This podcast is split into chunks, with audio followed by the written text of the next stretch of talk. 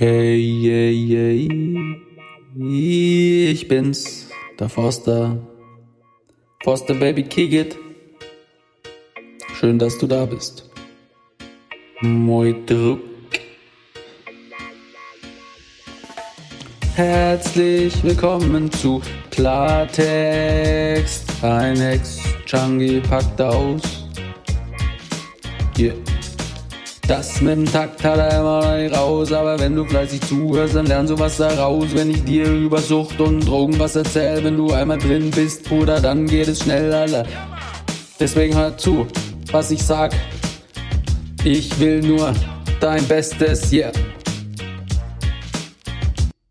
So, FreundInnen, herzlich willkommen zu meinem Podcast Klartext. Ein Ex-Chunky packt aus. Klartext, ein Ex-Chunky packt aus. So hat der Podcast ja quasi begonnen. Podcast gibt es auch schon zweieinhalb Jahre.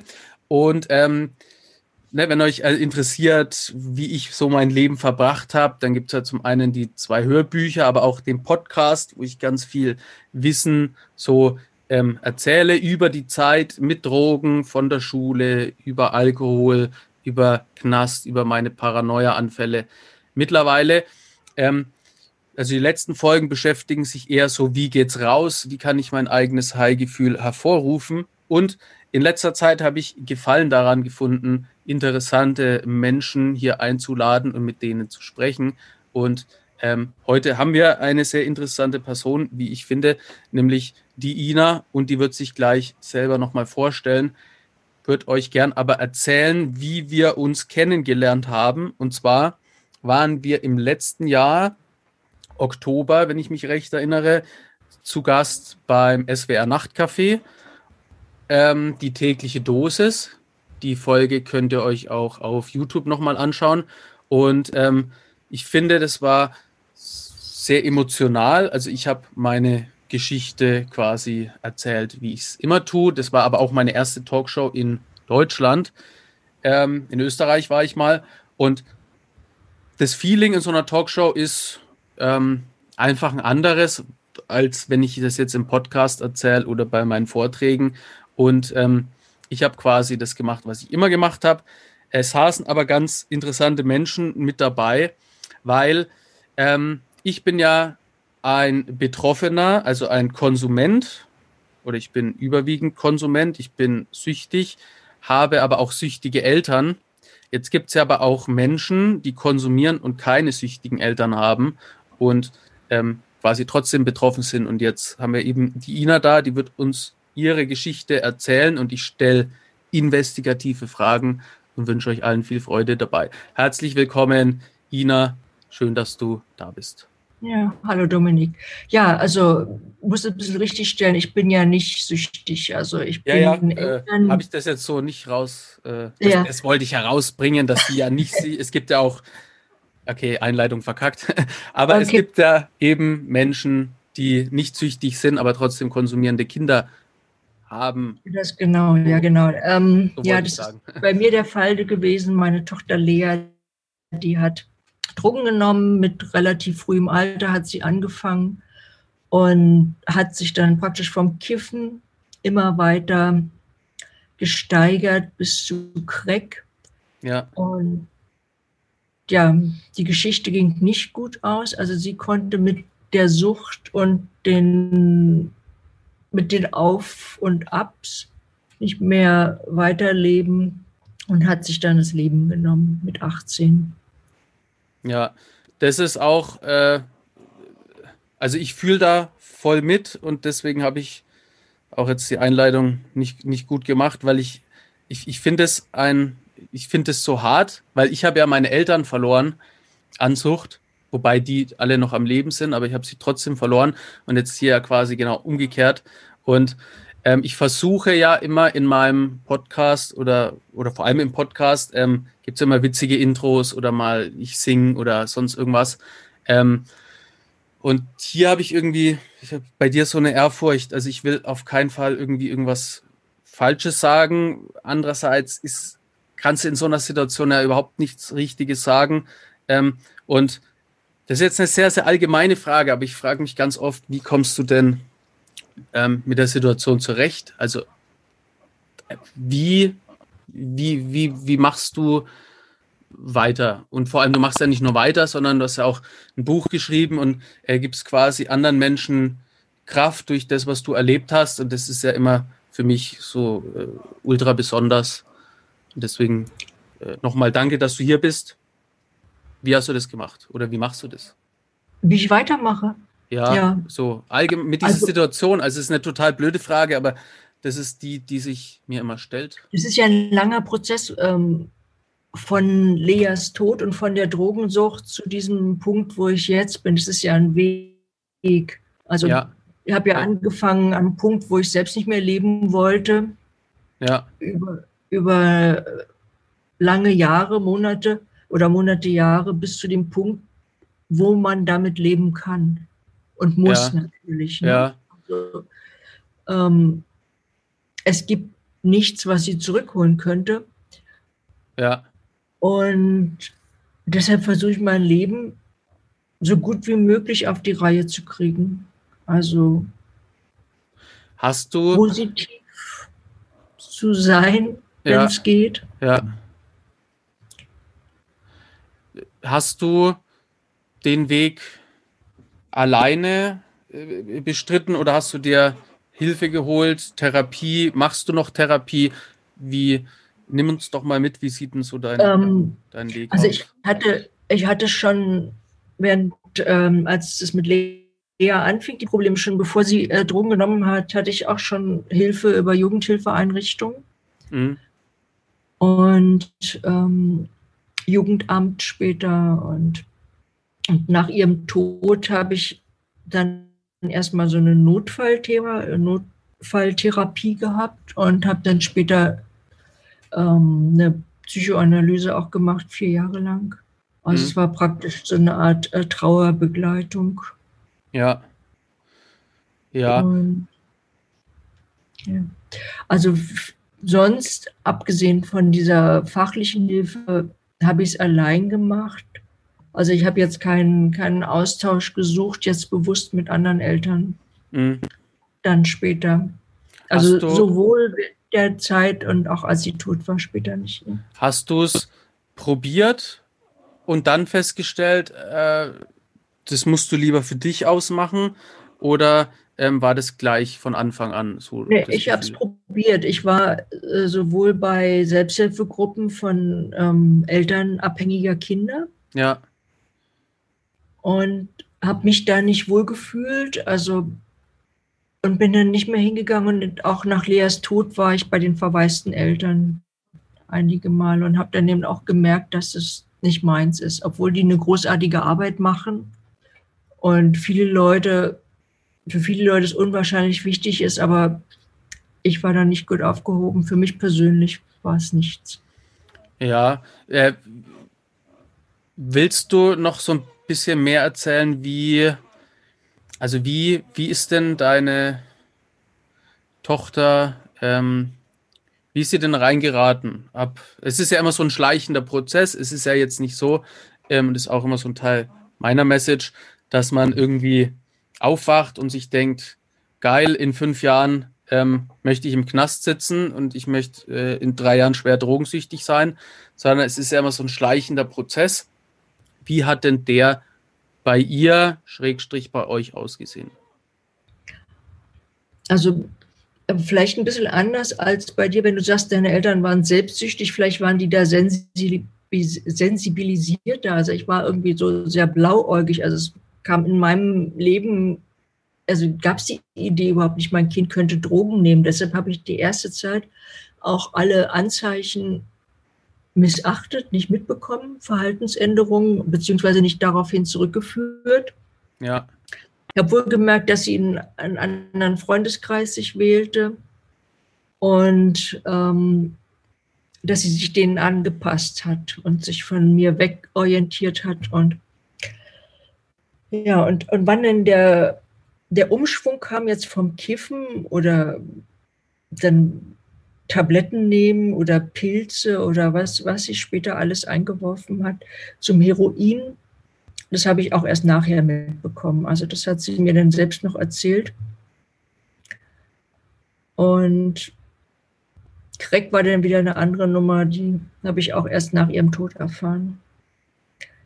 Also es war, ja. Es war in ihrem Leben, es war ein Auf und Ab. Also sie, ich habe immer das Gefühl gehabt, sie, sie hat sich geschämt für dieses Leben mit den Drogen. Ja, es waren immer mhm. Phasen, wo sie völlig normal war und dann auch ihre Schule richtig gut gemacht hat und einen Abschluss gemacht hat. Und danach kam dann der Absturz. Dann, wo sie nicht mehr erreichbar war. Also sowohl physisch als auch psychisch. Wie hat sich denn das nicht mehr erreichbar äh, geäußert? Woran hast du das festgemacht? Das erstmal an, also an den Konflikten, die wir hatten. Ja. Also, dass wir im Prinzip nur noch miteinander gekämpft haben auch. Ne? Also, ich habe ihr Vorwürfe gemacht wegen der Drogen, sie hat dicht gemacht. Also, und teilweise war sie eben auch gar nicht zu Hause. Sie hat dann irgendwo gewohnt. Ja. Äh, wusstest du, also wenn irgendwann war ja der Punkt da, wo für dich so klar ist, aha, sie nimmt irgendwas. Du hast ja damit keine Berührungspunkte gehabt. Wie wie, wie, wie bist du damit umgegangen? Wie hast du dich da gefühlt? Ähm, du meinst ja, es ist immer in, in Streit quasi. Ähm, du hast ihr Vorwürfe gemacht, sie hat dich gemacht. Darauf ist ja immer hinausgelaufen. Aber wie, ähm, was hast du getan, als du herausgefunden hast, okay, sie nimmt jetzt irgendwas? Also als ich herausgefunden habe, dass sie Heroin probieren will, da habe ich aus heutiger Sicht total überreagiert. Ja. Also mit äh, Kanonen auf Spatzen geschossen oder so, ja. wie man sagen würde. Ja. Ich habe sie mit ihrem Vater nach Zypern geschickt, wo der sowieso hinziehen wollte zu seiner neuen Familie. Und sie ja. sollte dort mitgehen und sollte dort auf die Schule gehen, auf eine internationale Schule und sollte dort leben. Also es war meine, meine Idee, sie komplett aus dem Umfeld, Umfeld raus, ja. rauszunehmen. Und ich meine, diese Idee hatten viele. Es war ein Quartett von Mädchen, die zusammen Drogen genommen haben und davon sind irgendwie, ich glaube, sind drei weggezogen, auch aus Hamburg. Was natürlich nichts geändert hat, letzten mhm. Endes. Weil ja, das ist oft, ähm, also wenn ich jetzt mal aus meiner Sicht oder aus meiner Erfahrung spreche, ähm, es ist, also oder, oder, Beispiel von mir, ich war ja dann auf Therapie. Ähm, ich habe zu dem Zeitpunkt noch nicht verstanden, was Therapie machen bedeutet. Äh, ich hatte auch gar nicht den Willen aufzuhören. Ich wollte ja quasi nur aus dem Knast raus und dann weitermachen. Das war so meine, mein, mein Grundgedanke. Ähm, dann gab es aber auf Adaption einen heftigen Rückfall mit GBL. Da hatte ich eine Überdosis und wäre da auch fast äh, gestorben. Ähm, und dann äh, wollten die mich ja also die Therapie wollte mich quasi auf Nachsorge in Augsburg behalten. Ich wollte aber unbedingt zurück nach Nürnberg, ähm, weil ich eben die Theorie hatte, ähm, du triffst immer auf Kriminelle oder Drogen. Also wenn du aufhören willst, dann ist es völlig egal, wo du bist. Und die Süchtigen, die sind quasi wie so Magneten. Also egal, wo du bist, egal in welche Stadt du ziehst, du ziehst die an. Ähm, das, und, ja. und der Grundgedanke ist schon richtig, dass man die raus aus dem Umfeld bringt, aber nur raus aus dem Umfeld ähm, bringt halt nichts, wenn man nicht aufarbeitet. Ähm, ja, wie, also sie ist dann nach, ähm, oder du wolltest sie nach Zypern bringen, ähm, das hat aber ja, dann nicht das, funktioniert. Das hat nicht funktioniert. Sie kam dann zurück nach Deutschland und lebte dann in Berlin bei ihrem Vater eine Zeit lang. Ja. Und ähm, hat dann auch so geschrieben, ha, wenn ihr denkt, hier gibt es keine Drogen. Ähm, und sie kam dann auch wieder zurück nach Hamburg. Aber weil du sagst, du warst, ähm, hast Therapie gemacht, dahin ist sie nie gekommen. Sie ist ja, ja. bei jeder Entgiftung vorher gescheitert.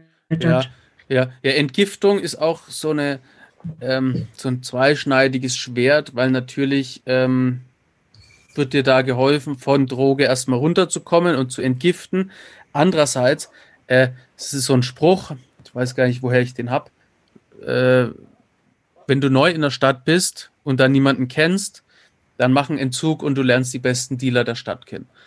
Ja, das also, ist auch das, das, Problem, was ich da gesehen habe, dass, ja. ähm, dass du hast da Leute, die sind alle abhängig, die werden alle runterdosiert, werden substituiert und wenn sie dann bei, was ich, beim niedrigen Level sind, dann fängt jemand an und baut einen Suchtdruck auf.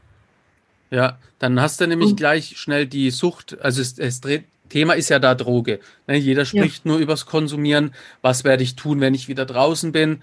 Natürlich ist schon auch irgendwie der Gedanke da, ja, ich mache es jetzt anders. Aber ähm, das ist halt dann nur dazu da, um zu entziehen. Und danach ist ja so der gängige Schritt, dass man dann auf Therapie kommt. Ähm, meistens, Aber selbst das war nicht einfach. Also sie hat zum ja. einen nicht geschafft, den Entzug durchzuziehen jedes Mal. Und zum anderen hatte sie natürlich auch bestimmte Vorstellungen, wie ein Therapieplatz sein soll. Ja. Also, ja, und da gehe ich nicht hin, weil dann darf ich ja nicht zu dem Geburtstag von dem raus und, und dann darf der mich nicht besuchen. Also das war dann schon mit so viel Einschränkungen verbunden, dass sie da auch gar nicht angetreten wäre. Ja, ja Therapie ist ein voller Schnitt und ich selber, ähm, ich wäre nie auf Therapie gegangen, wenn ich nicht äh, vorher im Gefängnis war gewesen wäre. Und ich war ja auch nicht nur im Gefängnis, sondern halt Hochsicherheitsjugendhaft. Und es war für mich so schlimm. Bin, wollte um jeden Preis da raus und dann war quasi Therapie machen mein Weg raus. Ähm, weil es ist schon voller Einschnitt. Ähm, und ich glaube, ähm, es muss immer ein, ein, ein Warum erstens da sein. Also warum will ich das rausschaffen? ähm, ohne Warum schaffst du es nicht. Und wenn du es Warum aber nicht hast, dann muss quasi der Druck auf der anderen Seite so stark sein, dass du sagst, okay, dann mache ich halt Therapie. Bei mir war das halt Hochsicherheitsjugendhaft ähm, oder Therapie. Habe ich mich für Therapie aber entschieden. Aber die funktioniert doch auch nicht, wenn du gezwungen wirst, die Therapie. Es ist ja nicht so, dass sie dir ja genau, ja, ja. Das, Kopfwaschen das oder Gehirnwäsche oder so. Ähm. Genau, weil und ich bin ja auch nur da rein ähm, auf Therapie, um nicht im Knast zu sein, und dann war ich da natürlich die ganze Zeit Thema und ähm, habe dann irgendwann verstanden, ja, wenn ich denen einfach erzähle, was die hören wollen, dann lassen die mich in Ruhe. Und so bin ich dann weiter. Und dann hatte ich aber halt diesen Rückfall. Und da habe ich das erste Mal gecheckt, ey, äh, wenn du Drogen nimmst, dann kannst du da wirklich sterben. Also es ist ein realer Fakt. Und wenn du stirbst, wie in meinem Fall, dann helfen dir deine Kumpels nicht, sondern treten irgendwie noch auf dich ein, machen Handyvideos, weil die so im Film sind. Und ähm, Drogen, ja, ne, Drogen können einfach zum Tod führen und leider ähm, ist das bei dir, bei euch genauso ähm, geendet. Und äh, wie, wie, wie lang ist es denn her? Fangen wir mal so an. Ähm, es war 2007. 2007. Ähm, war auch übrigens äh, unser Bild ähm, hängt also ich, meins geht, aber du hängst. Also deswegen schaue ich äh, mehr nach unten, nur dass du das weißt. Ähm, Ach so, ähm, also deins geht ja komisch, ähm, aber hören ja, tust du mich nicht richtig. Genau, ich höre dich und man sieht dich äh, per Bild. Ähm, wollte ich jetzt nur mal anmerken, äh, okay. nicht, dass ich wunderst. Ähm, okay, 2007, also es ist schon, ähm, es ist schon her, wird, ich kann mir aber, oder ich, ich versuche mich da rein zu versetzen, kann es aber, kann's aber nicht. Also ich weiß, wie es ist, wenn die Eltern einfach äh, weg sind, also seltsamerweise noch am Leben sind, aber halt weg. Ähm, und das ähm, irgendwann findet man sich ja damit ab. Es holt einen aber immer wieder ein. Wie ist denn das bei dir? Ja, es holt mich auch immer wieder ein. Zum Beispiel, weil wir über Therapie sprachen. Jeden kleinen Hund, den ich auf der Straße sehe, da habe ich wieder ihren Satz im Kopf. Ich hätte gerne einen kleinen Hund, den kann ich mit auf Therapie nehmen. Ja. Das sind so Sachen, wo ich denke, wenn sie jetzt so wichtig gewesen wäre, warum durfte sie keinen haben? Ja. ja, so ja, ja. Dieses Gefühl, weil sie auch so unglückliche, eine unglückliche Beziehung hatte, denke ich, dass sie vielleicht irgendwas für sich selbst haben wollte. Ja, und inwieweit äh, machst du dir da Vorwürfe? Wegen des Hundes sind noch die geringsten, also wegen ja. der anderen Sachen mache ich ihr Vorwürfe. Also, dass es einfach alles ein Kampf war mit uns. Und weißt du, sie hatte, sie, sie war wie so zweigespalten. Es war ihr total ja. wichtig. Sie hatte eine Zahnspange und äh, war ihr total wichtig, dass die Zähne gerichtet sind und die waren nicht mal schief vorher. Ja. Aber andererseits hat sie Drogen genommen und ich habe dann natürlich immer gesagt, ja, was nimmst du die Zahnspange? Ist doch eh für den Arsch das Geld, weil die Zähne fallen dir aus, wenn du so weitermachst. Und also ich war dann auch so, so verzweifelt böse zu ihr. Ja, äh, äh, aber böse, weil du, weil du nicht wusstest, ja, weil du nicht wusstest, was, was, was du sonst tun kannst, oder? Ja, das ist, ja, du, man beschimpft sich, weil man hilflos ist. Ja, ja ich, weil, äh, weil man immer enttäuscht wird. Ja, und, und hast du. Also ich kann es sehr, sehr gut nachvollziehen, weil ich, äh, während du das sagst, sehe ich natürlich die Streitereien mit meinen Eltern. Ähm, und das ist ja auch alles völlig unverhältnismäßig und äh, ja, ne, also ich bin da, ich kann, ich kann mich da sehr gut reinversetzen in diese Situation. Ähm, ab wann hast du denn festgestellt oder hast du überhaupt festgestellt, dass quasi dieses, diese Vorwürfe, dieses Konfrontieren, also ich will ja durch dieses Streitgespräch mit aller Gewalt irgendwie versuchen, die Menschen davon abzuhalten, dass die den Scheiß nehmen. Ähm, traurigerweise bringe ich die dadurch aber noch mehr rein. Ähm, hast du das bemerkt? Wenn ja, ab wann? Ich glaube, ich habe das bis zum Ende durchgezogen. Es waren zwischendurch auch immer Momente, wo wir uns dann wieder nah waren und wo Frieden war und sie auch ja. ähm, lange genommen, also drei Monate war denn schon lange. Sie war auf dem guten ja, Weg ja, ihrem Tod. Aber im, im Nachhinein betrachtet, ja, sie wusste das ja selbst. Es ist ja, ist ja im Prinzip mit allen Vorwürfen, die man jemandem macht. Da macht man es ja nur noch schlimmer eigentlich, weil der Mensch es ja selbst weiß. Ja, ja, ja, das stimmt. Ähm, Wenn es so Clean-Phasen gab, was war denn da anders als während so Streitphasen? War ein normales Leben. Also sie hat ja auch ein Jahr lang war sie clean und hat ihre Schule gemacht. Ich meine, es war nie normal, so muss ich jetzt mal ja, revidieren, ja. weil es war immer, ähm, sie war immer empfindlich. Also ich habe immer Angst gehabt, dass ein Rückfall kommt. Ich habe auf alle ihre Stimmungen versucht zu reagieren, das zu antizipieren. Was könnte jetzt schiefgehen? Jetzt rastet sie wieder aus. Ähm, was kannst du machen, um ihre Stimmung zu, zu retten? Also es war die ganze Zeit so. Ja. Verstehst du? Ja, also es war quasi in so einem ja, Strudel aus Hilflosigkeit. Also kann man es so sagen? Hilflos? Ja, hilflos, verzweifelt, ähm, verletzt auch, unglücklich. Warst du auch sauer, sauer auf, also wütend, dass sie. Ja, natürlich war ich wütend. Also wenn, also wir sprachen über den Film Systemsprenger. Ja, ja. Wenn du, wenn du siehst, sie ist auf einem guten Weg und verkackt es. Ja sie, sie verkackt es einfach. Es ist alles gut und dann gehst du in ihr Zimmer, dann liegen da blutige Spritzen.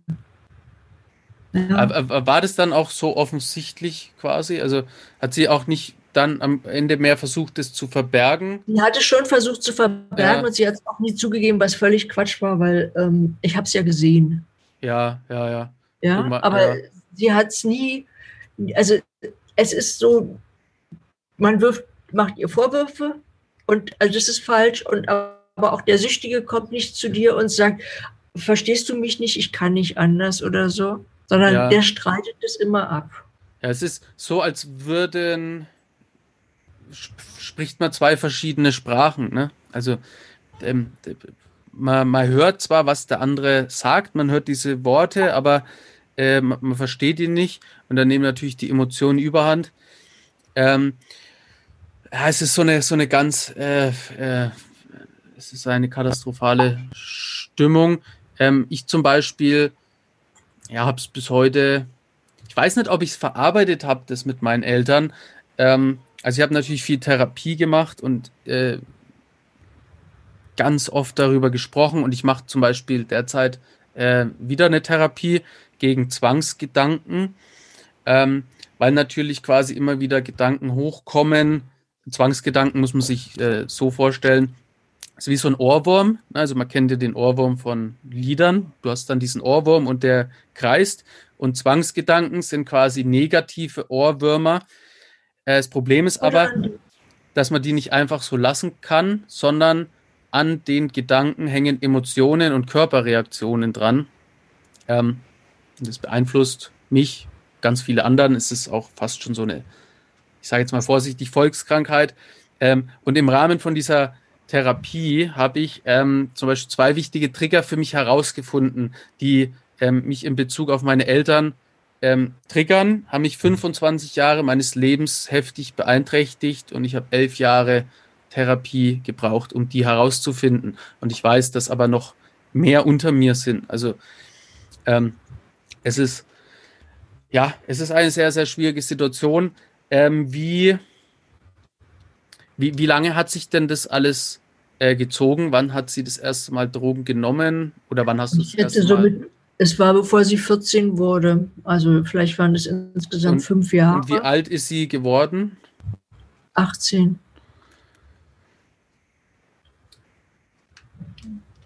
Also ich, ne, ich tue mir da echt schwer, vor allem, ähm, also ich sage am Ende meiner Vorträge oder vorhin habe ich jetzt auch ein Podcast-Interview äh, geführt und da war eben auch wieder dieses, ähm, der hat mich gefragt, was wäre, wenn du nicht die Liebe deines Lebens gefunden hättest und so. Ähm, habe ich gesagt, ich hätte das Leben irgendwie ausgehalten und ich hätte mich da wahrscheinlich durchgekämpft von Tag zu Tag, aber irgendwann hätte es mich zerrissen und kontrolliert konsumieren war noch nie mein Ding und äh, ich bin mir sicher, ich hätte mich zu Tode konsumiert. Also, aber ne? wie ist es, wie, wie, fragil ist es denn jetzt dein, dein ähm, dein Leben? Also wenn es jetzt an deiner Frau hängt und ähm, die wäre plötzlich mal weg?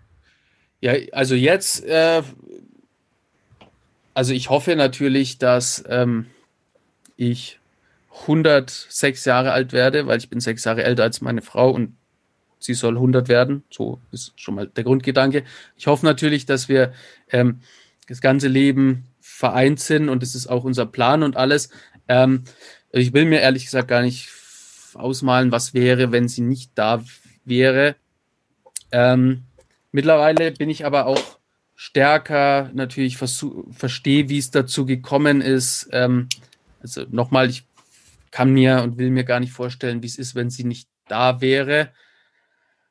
Äh, aber jetzt ist auf jeden Fall eine andere Ausgangssituation als damals, weil damals hatte ich gar nichts. Da äh, also ich hatte 23.000 Euro Schulden, ich war obdachlos, privat insolvent, ähm, drei psychische Krankheiten, schwersüchtig, Alkoholiker. Ähm, und es hat sich dann eben so ein Zwangsgedanke in mir eingenistet, der mir gesagt hat, bring dich einfach um, dann, ist dein Leben zu Ende, äh, weil du wirst hier eh nichts mehr reisen. Es ist, äh, ne, mach einfach Schluss, dann ist es endlich vorbei. Ähm, und da war es quasi so ein Überstehen. Und jetzt habe ich ja quasi auch meine Berufung gefunden in dem, was ich tue. So mein Slogan, Motto, wie auch immer, ist, es gibt kein besseres Gefühl, als Bock auf sein Leben zu haben. Und ich arbeite gerade an einem Programm. Ähm, es war ein digitales Programm für Schulklassen, ähm, wo ich quasi mein ganzes Wissen preisgebe von wie hat es angefangen, was ist Sucht, wie kann ich Sucht bekämpfen, ähm, Träume, Ziele, es wird ein, ein, ein eigenes Unterrichtsfach. Da arbeite ich gerade intensiv daran, ähm, weil ich glaube, man muss damit in Schulen rein. Ähm, ich glaube, man muss das Menschen zugänglich machen, die ähm, noch nicht betroffen sind oder äh, kurz davor sind. Ich habe immer das Bild im Kopf von einem Treibsandloch. Ja, also ähm, die Menschen handeln, da nehme ich mich nicht aus, ne? wir handeln meistens erst immer dann, wenn wir schon in der Scheiße stecken. Also äh, ne, wenn jemand schon in dem Treibsand drin steckt und nicht nur der Betroffene, sondern auch noch die Eltern, alle sind in dem Loch drin und alle klammern sich an irgendwelche Äste, dann handelt man erst. Und ich versuche mit dem Programm ähm, darauf hinzuweisen, dass in 500 Metern ein, eine Treibsandgrube ist, die ist aber bunt beleuchtet und äh, da herrscht eine extreme Sogwirkung. Da musst du aufpassen. So soll dieses Programm ähm, im weitestgehenden sein. Und das ist eben so meine Mission und ich bin davon überzeugt, dass ich alles überlebt habe, um genau das auf die Erde zu bringen. So, kann mir aber mein Leben trotzdem ohne meine Frau nicht vorstellen. Weil sie einfach, ähm, wie soll ich sagen, sie ist ja, der, der wichtigste, tollste Mensch in meinem Leben. Ähm, und ich glaube, so ein braucht auch. Es ist aber nicht nur der eine Mensch. Jetzt haben wir, glaube ich, unsere Gästin verloren.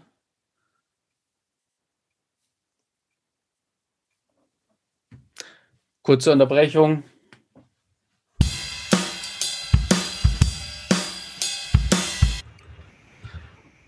So, jetzt sind wir hier wieder am Start. Ähm, Internetverbindung ist abgebrochen, aber so ist es, so läuft es. Ähm, wir waren jetzt oder wir steigen jetzt hier wieder ein, nämlich äh, mit der Beziehung zu meinen Eltern. Also ich bin mir nicht sicher. Also ich habe mich sehr viel damit beschäftigt. Ich habe sehr viel Therapie gemacht. Ich habe das auch aufgearbeitet.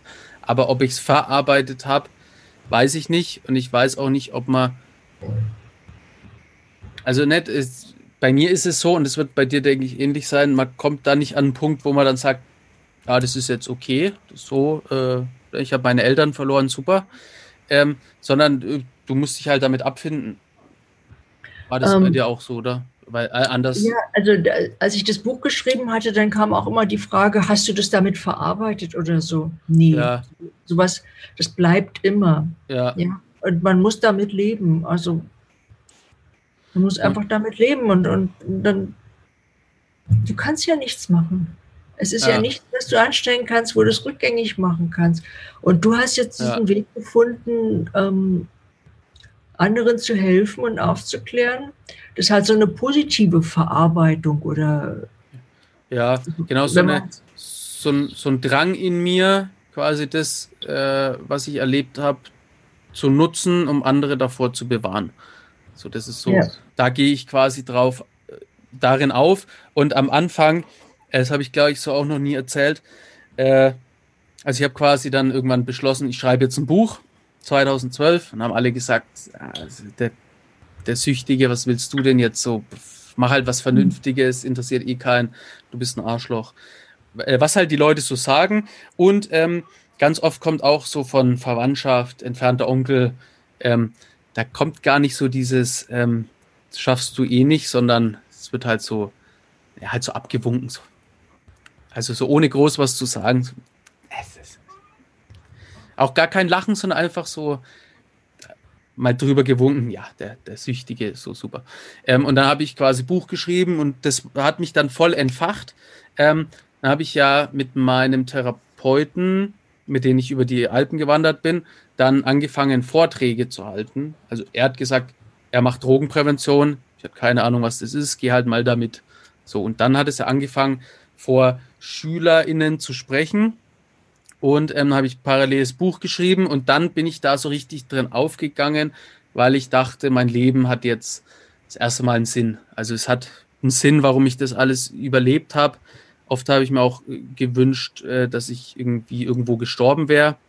Also heute liebe ich mein Leben, obwohl es natürlich trotzdem auch Rückschläge gibt, aber ich bin sehr, sehr froh, am Leben zu sein und äh, bin sehr dankbar für jeden Tag und für alles, was passiert.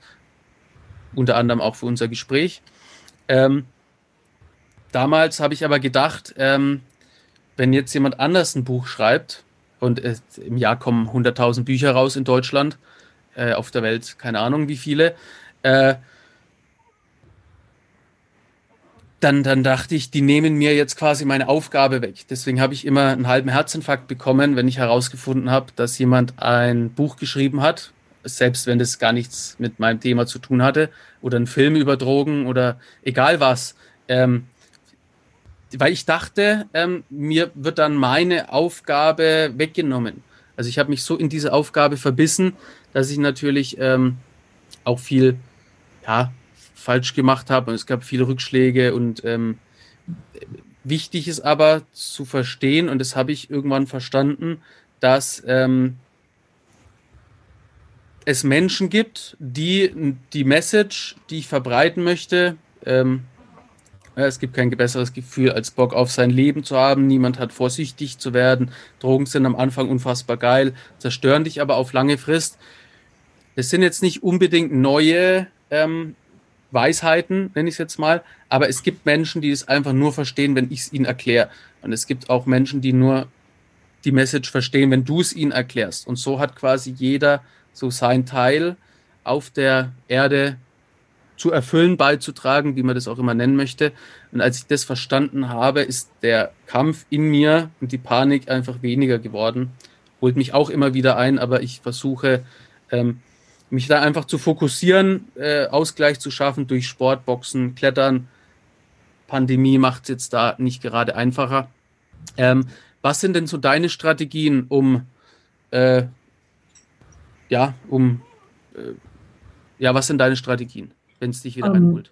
Also das Buch habe ich ja gesagt, es war nicht zum Verarbeiten, aber es ja. war zu, auch was, um den Kopf zu beschäftigen, also um einen Fixpunkt haben, ja. zu haben, wo ja. du dich festhalten kannst. Natürlich mache ich auch Sport, habe mit viel Yoga angefangen, dann angefangen zu laufen, dann beides. Jetzt laufe ich nur noch mhm.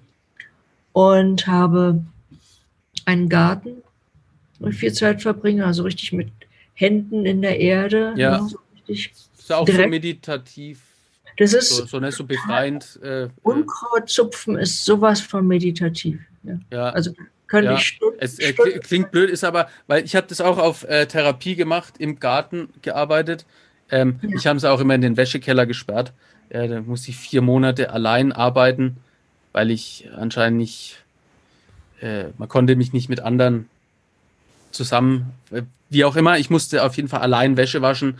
Ähm, das fand ich total ätzend, ich total scheiße. Und als ich dann im Garten war, eben, das war was ganz, eine ganz andere Welt. Also ja. kann ich sehr gut nachvollziehen. Ja, und dann, was auch dann immer ein großes, ähm, ein großen Stabilisator war, war die Arbeit. Also dass ich dann irgendwann ja. einen regelmäßigen Ablauf hatte. Ja. Also diese und was sehr kontraproduktiv ist, glaube ich, auch wenn man in so Trauerphasen ist, ist Alkohol. Also der ja. könnte einen ziemlich runterziehen. Ja, und das ist ein guter Punkt. Hast du, hast du versucht, deinen Kummer in Alkohol zu ertränken oder war das keine Option? Es gab so Momente, wo ich es gar nicht, also wo ich dann die Gefühle nicht aushalten konnte. Mhm. Aber ich glaube, ich bin im Unterschied zu Lea kein, kein Suchtmensch. Also ich kann durchaus nach drei Gläsern Wein aufhören. Mhm. Ja. Ja, das, äh, das ist ja auch immer so die Frage ähm, oder vielmehr, ähm, das Gefühl holt einen ein und dann äh, versucht man es zu betäuben, aber äh, es wird ja dadurch nicht besser, es wird ja nur herausgezögert. Ähm, ja, ich auf jeden Fall wird da viel schlimmer. Ja. Das wird viel schlimmer. Ja. Also das geht ähm, viel besser ohne Trinken und wenn das Gefühl mich einholt, dann versuche ich immer an was anderes zu denken. Ja. So. Und, und atmen. Und dich aber äh, zwingen. Also du hast ja sicherlich so deine Techniken. Du merkst ja, wenn das so kommt, ich beschreibe das meine Depression immer wie so eine Decke, die sich ja. äh, um mich hüllt, die kommt und ähm, ja, quasi ist es wie so ein ja, wie so ein Schatten, der sich um dich legt, wie so eine Decke und dann ist die da und dann ähm, bei mir ist es immer so mein Ventil Sport machen, irgendwie bewegen oder ähm, zum, aus der Wohnung raus, aus der Situation raus, also sich irgendwie spüren, manche duschen kalt, äh, essen Chilis, sonst irgendwas, so aus der Situation raus, das mache ich immer. Ähm, hast du da ähnliche? Ähm, also wenn ich depressiv bin, also richtig, dann ist es schon sehr schwierig, also es regelmäßig zu machen, was einem hilft. Man hat die Kraft dazu nicht. Also meine reicht dann eben genau fürs Arbeiten. Ja. Und alles andere fällt runter. Ja. Dann, dann habe ich halt bloß am Wochenende Zeit zu laufen. Und ähm, ja, es müsste man mehr machen. Also jetzt einfach nicht nur wegen Trauer und Verarbeiten, sondern einfach fürs eigene Wohlbefinden. Einfach ja. mehr sich um sich selbst kümmern. Ja, also äh, ja, Stichwort sich um sich selber kümmern, selbst Liebe, Selbstfürsorge, ähm, herausfinden, was tut dir gut. ähm, dich dann immer selber. Äh, also ich habe so ein, so ein neues ja, Spruch, Motivationsding, wie auch immer. Ähm, quasi den, den Tag mit der Frage füllen, was bereitet mir Freude, also oder was tut mir gut, nicht danach zu suchen, was läuft alles scheiße, ähm, weil da finden wir alle unzählige Dinge, ähm, sondern eher so, was läuft gut und wenn wirklich nichts da ist, dann so herausfinden, was bereitet mir Freude. So, dann wirklich ähm, die Freuden übereinander stapeln. Ne? Also am besten eine Liste machen, so meine Taktik. Was bereitet mir irgendwie Freude, was tut mir gut? Boxen zum Beispiel ist äh, schon meine Leidenschaft und das ist so mein, ja, mein, ähm, äh, wie soll ich sagen, das ist so das Größte. Ähm, also wenn es mir irgendwie schlecht geht, dann weiß ich, ich muss zum Boxen. So, jetzt ist ja gerade Pandemie, ähm, deswegen mache ich das draußen. Äh, derzeit ist mit äh, Sparring natürlich schwierig, deswegen machen wir da nur so ein Zirkeltraining. Ähm, wo man das aber noch machen konnte, haben wir quasi Sparring gemacht draußen äh, an meinem Lieblingsort. Also habe ich quasi Boxen plus mein Lieblingsort plus äh, jetzt neu herausgefunden Barfußboxen, weil ich halt ich habe äh, Plattfüße und kaputte Knie und Ding. Mir brennen immer die Füße. Und dann hat eben mein Sparringspartner gesagt, zieh halt mal deine Schuhe aus. Und ich so, barfuß ist, ich, weiß ich nicht, barfuß mag ich nicht, will ich nicht. Und habe aber dann festgestellt, wie gut mir das tut. Und danach quasi heimgehen zu meiner Frau, dann irgendwie noch mein Lieblingsgetränk trinken, irgendwie was Geiles essen. Also quasi Freuden übereinander stapeln. Ja. Und so dann durch den Tag ähm, nicht nur kommen, sondern äh, ja, sich irgendwie durch den Tag tragen lassen. So würde ich es jetzt mal formulieren. Äh, letzte Frage. Was empfiehlst du denn Menschen, die in einer ähnlichen Situation sind? Also angefangen mit, das Kind äh, nimmt irgendwie Drogen, du hast es herausgefunden, bis hin ähm, zum, zum Ende, wenn ich das jetzt so dumm sagen um, ähm, darf so richtig der gute Ratgeber bin ich ja nicht, weil bei mir ging es ja nicht gut aus. Aber ich kann bloß sagen, Hilfe holen, nicht verstecken, ja. Hilfe holen, Hilfe holen, Hilfe holen. Und das Kind nicht als Feind sehen. Also praktisch eigentlich anfangen, sich zu informieren, bevor es zu spät ist. Also es gibt viele Bücher, die wirklich über Drogen aufklären, ohne sie zu verdammen. Ja. Also bei denen man sich eine über den man sich informieren kann, ohne gleich ähm, ähm, zu übertreiben. Also ich denke jetzt hier an äh, High Sein, heißt es, glaube ich. Hier ein Aufklärungsbuch, wo eben auch alle. Das ist doch vom Jörg Böckham, oder? Jörg Böckham und Jung Aberle, genau. Ja, mit denen durfte ich auch mal ein Interview führen und der Jörg Böckham, ähm, also zufällig jetzt. Äh, ich war mal auf einer Lesung von ihm, wann war es? 2014. Ähm, und ich habe sein Buch auch, äh, er hat da eine Widmung reingeschrieben und äh, Jörg Böckham, habe ich lange nicht dran gedacht, ähm, ist Bestandteil von dem, was ich jetzt mache. Also er war die, das war die erste Lesung, äh, die ich besucht habe von ihm ähm, und habe mir gedacht, das will ich auch machen. Also ja. und, und so fügt sich alles auch immer irgendwie zusammen, weil du sagst jetzt, äh, hast ja einfach sein Buch so und so fügt sich Ja, zusammen. ich habe aber auch schon ähm, ja. seine Bücher gelesen, als Lea noch lebte. Ja. Ähm, diese Abhängigkeitsgeschichten und ich glaube, mit dem Tränenhaar zusammen hat er auch eins geschrieben und Lass mich diese Nacht überleben. ja, ja. Ja. Ähm, also das, das das Hilfesuchen, nicht versuchen, seine Probleme mit sich alleine auszumachen, über den Schatten springen.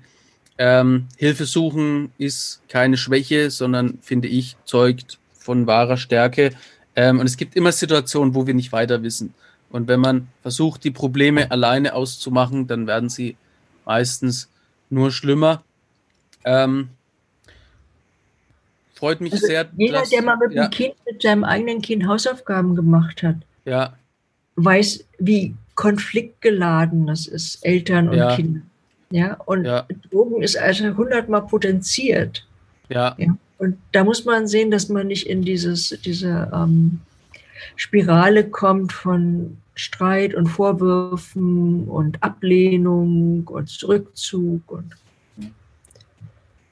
ja, ja, das ist nochmal ein guter Punkt, denn ich erinnere mich natürlich auch an die, äh, an die Hausaufgabenstreits, wo geheult wurde und das Heft ist voller Tränen und, und so. Ja, ähm, dann bedanke ich mich sehr für deine Zeit. Äh, dein, dein, dein Buch heißt nochmal Tagebuch einer Sehnsucht? Weiß Tagebuch richtig? einer Sehnsucht, genau. Tagebuch einer Sehnsucht kann man abchecken, gibt es überall, wo es halt Bücher gibt. Ähm, es hat mich sehr gefreut, mit dir hier zu sprechen. Vielen Dank. Ja, ja. bis bald mal. Tschüss. Oh Mann, Forster, mega krass, dass du ein neues Intro gemacht hast. Machst du auch ein neues Outro, Digi? Definitiv. Geht. Nein. Das war's auch schon wieder mit der Folge von mir. Wenn du mehr wissen willst, ja, dann musst du abonnieren. Check den Forster Style aus und sei gut drauf. Nächste Woche geht es wieder hoch hinaus. Yeah. Aber zieh dir bitte unbedingt kristallklar und klarkommen als Hörbuch rein, überall zum Streamen verfügbar. Bookbeat, Spotify, Deezer Audible, Get a Kick. Oh, das klingt so toll, aber gibt es auch das normale Buch zum Kaufen? Hä, was? Ja, ja, natürlich gibt's es auch als Buch. Kannst du überall abchecken, Bro. Es gibt sogar die Graphic Novel über Panini Comics.